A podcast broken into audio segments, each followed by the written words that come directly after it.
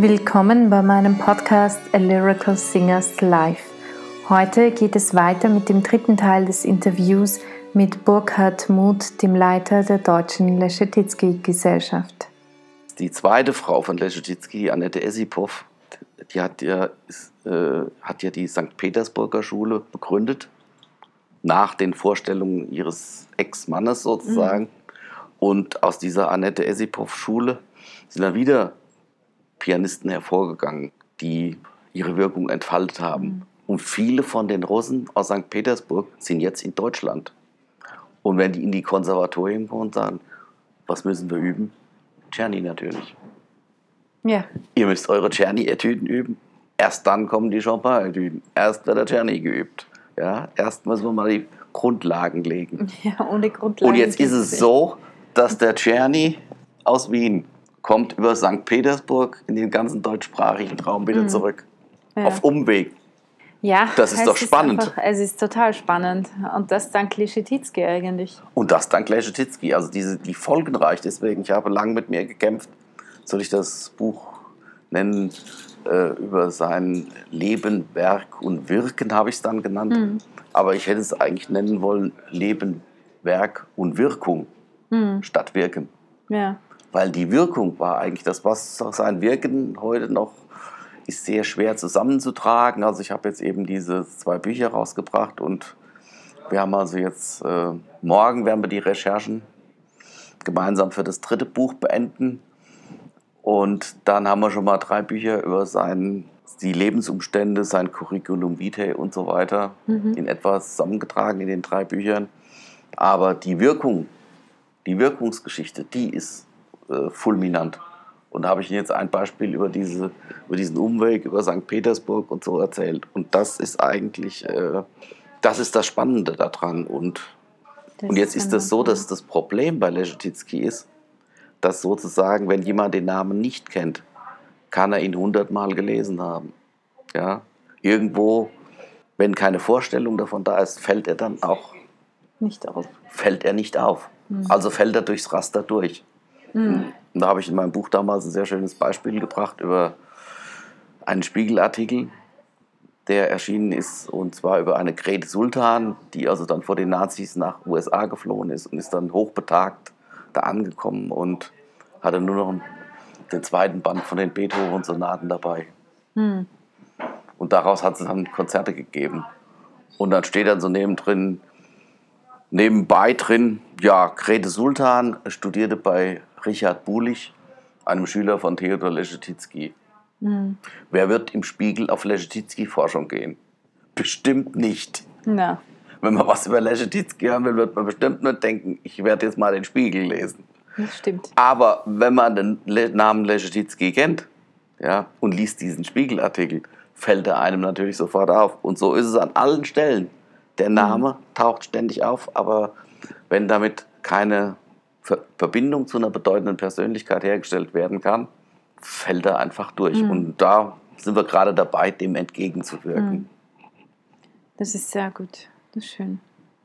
Und was mich eigentlich jetzt natürlich auch als Sängerin einfach interessieren würde, nachdem ich ja eben jetzt zwei Lieder von ihm gesungen habe, ähm, man findet, ich habe natürlich im Laufe der Recherche versucht, ein bisschen Aufnahmen zu finden von den zwei Liedern nachdem ich, damit ich eine Vorstellung habe, wenn ich das Ganze interpretiere. Heutzutage mit YouTube geht das. Ging aber in dem Fall nicht, weil ich wirklich auf YouTube gar keine Aufnahmen gefunden habe von diesen beiden Liedern.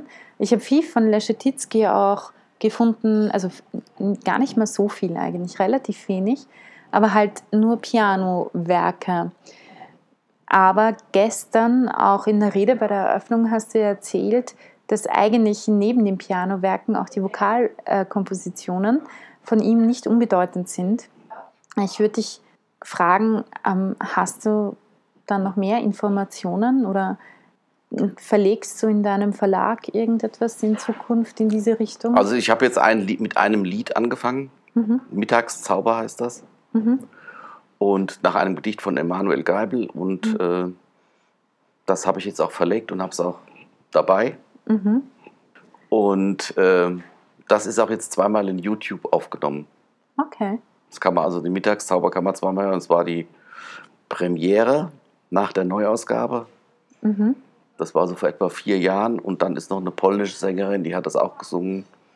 Und äh, ja, stehen beide. Und äh, das Interessante daran ist, äh, ich habe den Text minimal korrigiert. Mhm. Äh, und zwar, ich habe ja eine äh, sozusagen eine historisch-kritische Aufnahme von diesem Lied gemacht, Mhm. weil die Zettel mit den Noten kriegt man schon im Internet irgendwo. Aber wenn man so ein Werk in Angriff nimmt als Verleger, muss natürlich der ganze philologische Hintergrund auch stimmen. Mhm. Also habe ich mir erstmal die Texte von Emanuel Geibel besorgt, die dann auch wiederum in drei verschiedenen Ausgaben vorlagen. Ja. Und Damals welche, hat man Handschrift, ne? und, äh, Schwer lesbar.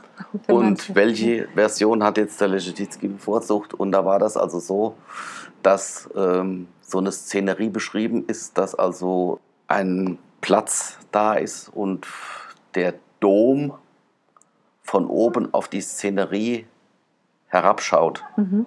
Und jetzt ist es so, und der Dom schaut herab.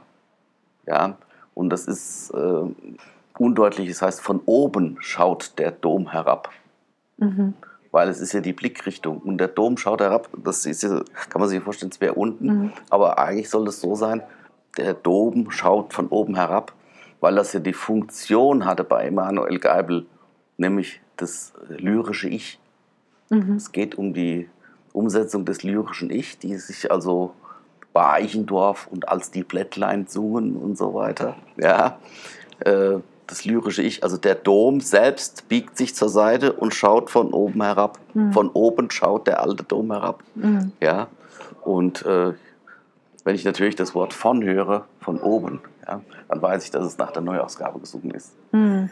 Wenn und oben ist, dann, ist- dann, Ist es nach der, dann ist es nach der alten. Deswegen kann ich immer ganz genau sa- sagen, welche Version ist das eigentlich. Mhm. Und ja, und das ist, äh, kann man natürlich sagen, das ist jetzt eine Korrektur, wo man fragen kann, ob das von Leschetizky so gewollt war. Aber die alte Ausgabe, die Originalausgabe und die neue Ausgabe sind in synoptischer Gegenüberstellung in der Einleitung und im wissenschaftlichen Apparat vorgestellt. Mhm. Wer also dennoch die alte Ausgabe singen will, kann das tun. Mhm. Also es ist nicht unter den Tisch fallen, ich habe es nicht unter den Tisch fallen lassen, eigenmächtig, sondern ich habe es wirklich äh, wissenschaftlich aufgearbeitet. Das war natürlich dann für die zwölf Seiten Arbeit ohne Ende, das kann man sich Mhm. vorstellen, war ich ein Jahr damit beschäftigt, viel. weil ich immer aus irgendwelchen Bibliotheken irgendwelche Ausgaben schicken, Mhm. mir schicken lassen musste. Und dann zu vergleichen, war das auch von den gleichen Druckplatten. Mhm. Also oft sind die Werke damals äh, erschienen in verschiedenen Verlagen, Aber aber- gleiche Druckplatten. aber mit den gleichen Druckplatten. Mhm. Und dann weiß man ganz genau, also die Noten sind nicht geändert, sondern es ist, der Text. es ist, ist der gleiche Text. Mhm. Und das kann man dann alles darstellen und dann stellt sich eben heraus, also Autographe gibt es quasi nur in einem Fall, ansonsten sind alle Autographen weg. Es gibt nur die Notenausgaben und wenn die alle von der gleichen Druckausgabe, von der gleichen Druckplatte sind, ob das jetzt Spina in Wien war, das ist ja so ein bekannter Mhm. alter Wiener Verleger oder französischer oder amerikanischer Verlag, aber es waren die gleichen. Und damit war eigentlich dann so der Notentext musikwissenschaftlich abgesichert. Mhm. Das ist gut. Das ist gut. Sehr schön. Wie viele Werke hat Leschetizky ungefähr komponiert? Kann man das sagen? Ja, für Klavier, Solo etwa 80, Mhm. dann ein Klavierkonzert, Mhm. dann mh, Lieder, sind zwei Zyklen, habe ich da jetzt so im Hinterkopf. Es müssten so etwa zwölf sein. Mhm. Dann eine Oper, die erste Falte, Mhm. Ach ja, da gibt es eine Aufführung oder gab es, oder? Ja, genau. Da ist also so, da ist also auf unser Betreiben hin die erste Falte sozusagen nach 135 Jahren neu aufgeführt worden. In Mhm. der Nähe von Baden-Baden Mhm. in Gaggenau.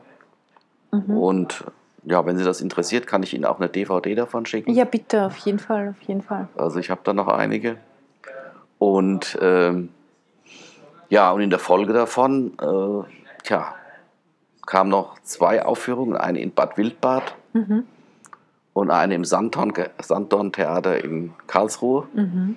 wo ich dann die Einführung gehalten habe, zusammen mit einem anderen äh, Mitglied der Deutschen Leschetizky-Gesellschaft. Wir haben also uns das geteilt. Mhm.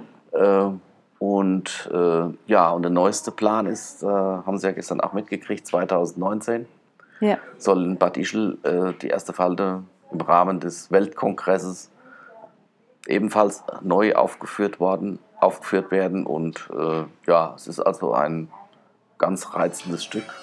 Das war der dritte Teil des Interviews mit Burkhard Muth, dem Leiter der Leschetizky-Gemeinschaft in Deutschland. Für heute wünsche ich euch einen wunderschönen Abend, eine gute Nacht, einen wunderschönen Morgen, wann immer ihr diesen Podcast hört.